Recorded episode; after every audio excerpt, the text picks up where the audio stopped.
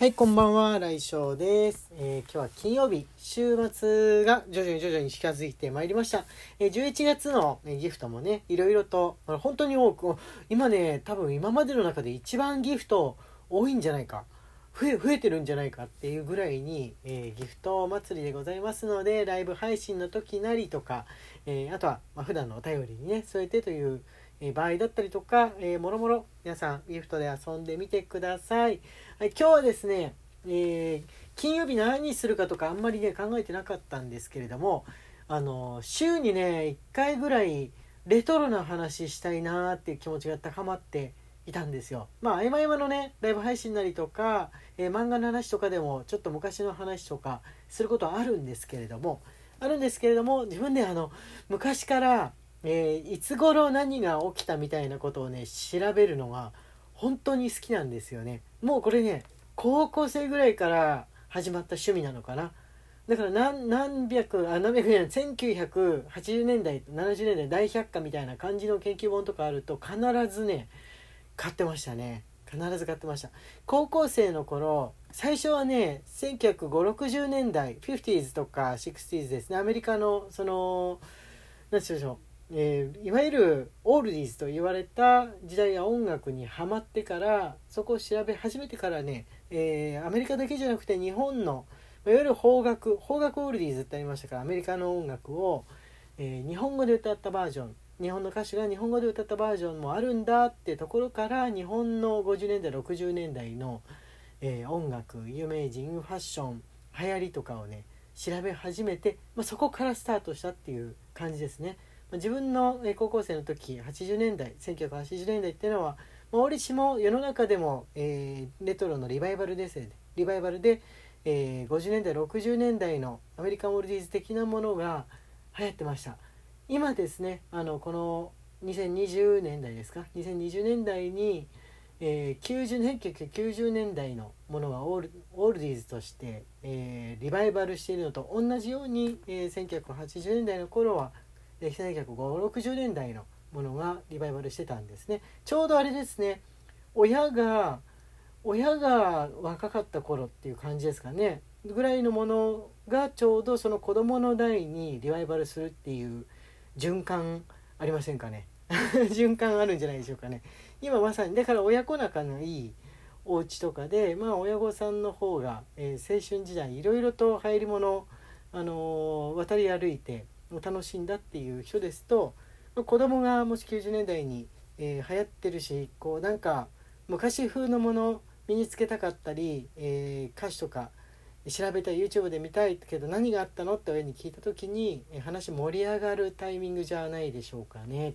90年代ものっていうことで。そのうち2000年代のリバイバルがやってくると思いますので、えーどうなんだろうね。そしたらねあのーなんだろう。え俺ねひろゆきの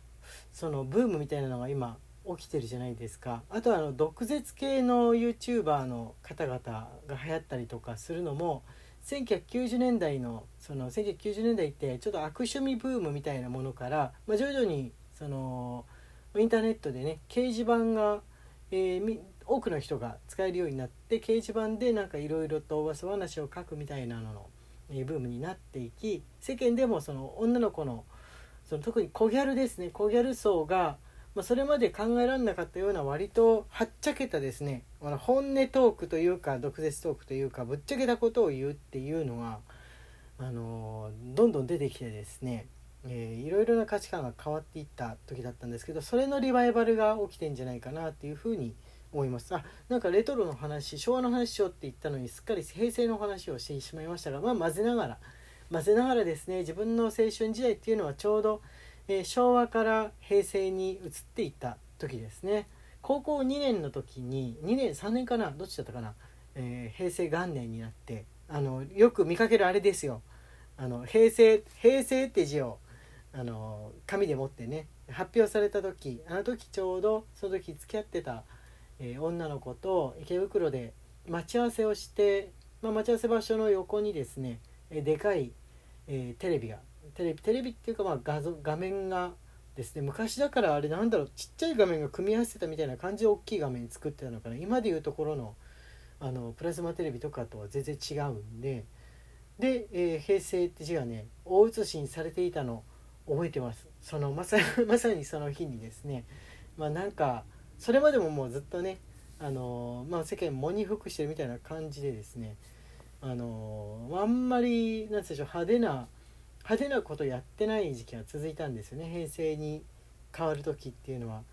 でもちょっとあんまりこもってんのもあれだなってなんかなんか退屈だなというふうなことで、えー、まあ、デートに行こうっていうことをしていた時だったですね。ちょっとあれですね。不謹慎かもしれないですけれども、まあ、今今はねそのあの時のその天皇陛下が亡くなるということで、えー、世の中がまあもう1ヶ月2ヶ月3ヶ月ずっとこうどう動いていいんだろうっていうふうに右往左往して、えー、こう自粛をしなきゃいけないっていうのがあれはやめようってことで今のその今のっていうかまあ平成天皇がですね平成天皇が、えー、年なんて定年みたいな感じで、えー、生きてるうちにえ天皇の座を譲り受けるということに、まなって久しいわけですね。令和が生まれたっていうわけなんですがいやあの頃ちょうどちょうど17歳18歳の頃ですか。自分はね演劇にハマってまして衝撃団ブームがちょうど起きた時ですので、えー、演劇演劇が好きでしたね。基本的に。友達と一緒に、まあ、衝撃団の真似事みたいなことをしたりとかまだそんなね大して人を呼んでうんぬんできるっていうほどじゃなかったんです高校生ですから。部活がちょうど引退してなんかやろうか友達同士で、えー、劇団っぽいのやってみようかみたいな練習だけでもしてみようかみたいなことを言っていた言っていた頃ですね。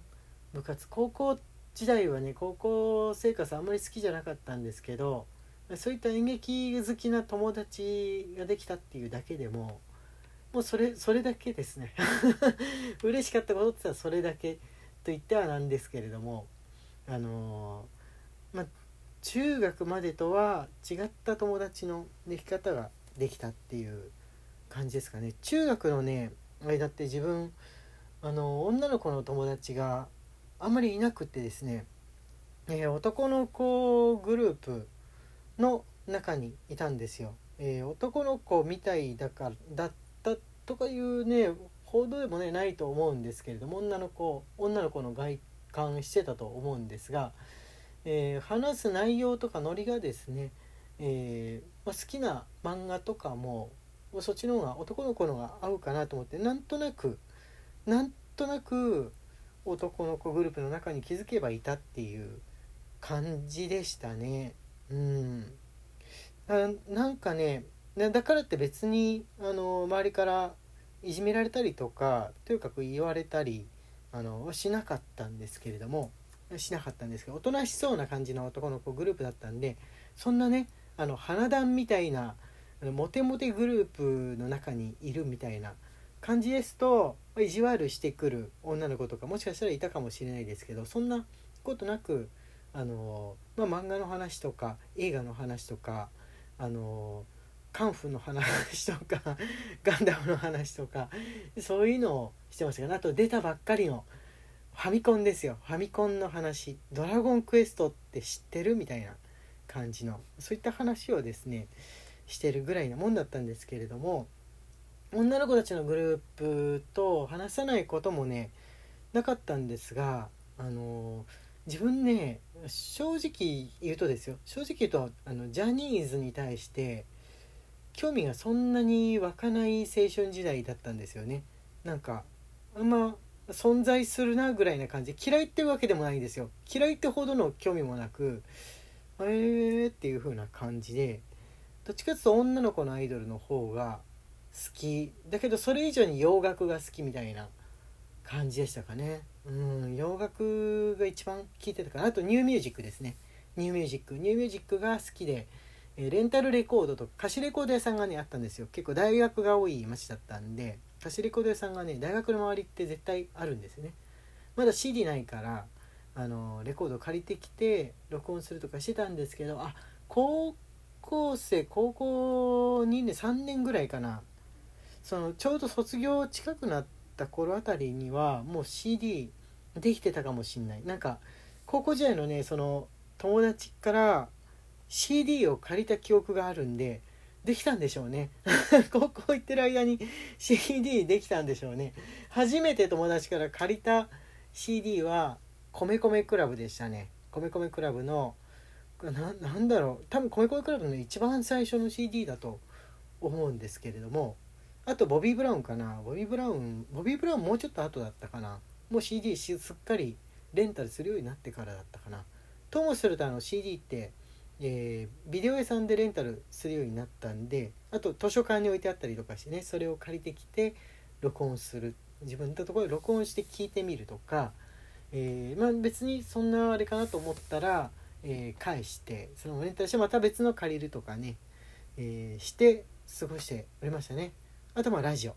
ラジオを聞いたりして、まあ、そのラジオを聞いた話をね、えー、友達と中学時代の友達とよく話してたんですけれどもまさかこんな誰しもがラジオのディスクジョッキーを自分で自分のお家でねやれるようになるとはその時は考えてなかったですね。えー、結構年配の方で今ラジオトークとかやってる方っていうのはその時ラジオを聴くのが好きだった方なのかもしんないですね。